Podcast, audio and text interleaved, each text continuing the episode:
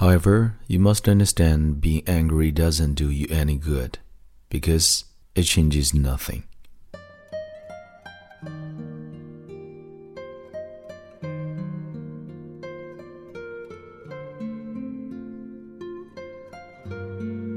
嗨，亲爱的朋友，你好，欢迎收听英语美文朗读，我是你的朋友孟非 Phoenix。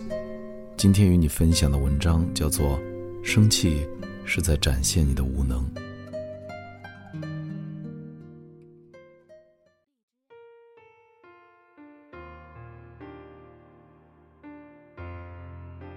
No matter where you live, you must understand that this world which you live in does not necessarily work as you think. The person who you have a crush on may just not be into you. The company you want to work in may see you as incompetent. The kid brought by your relatives may not behave themselves. The family next door may just not stay that quiet. So, what would you do? Get angry? No, I suggest that you don't.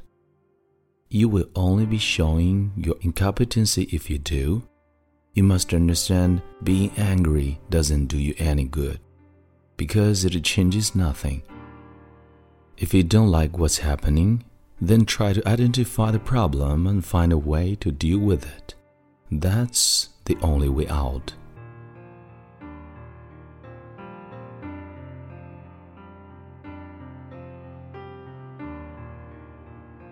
本期节目到这里就结束了，欢迎你在微信订阅号搜索关注“英语美文朗读”，来邂逅更多暖声美文。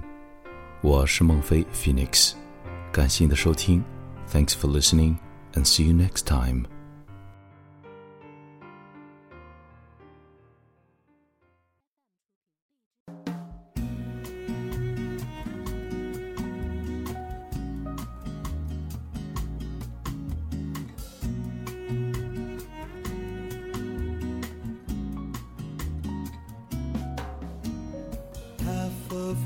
I say is meaningless.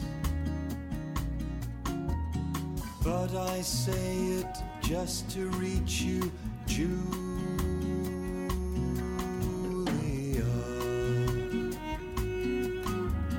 Julia, ocean child calls me, so song of love, Julia.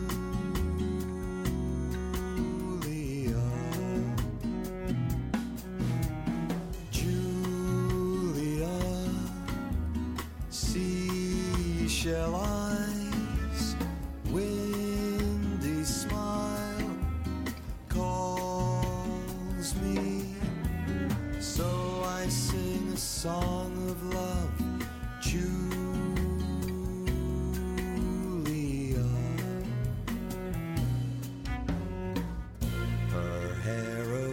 Floating sky is shimmering.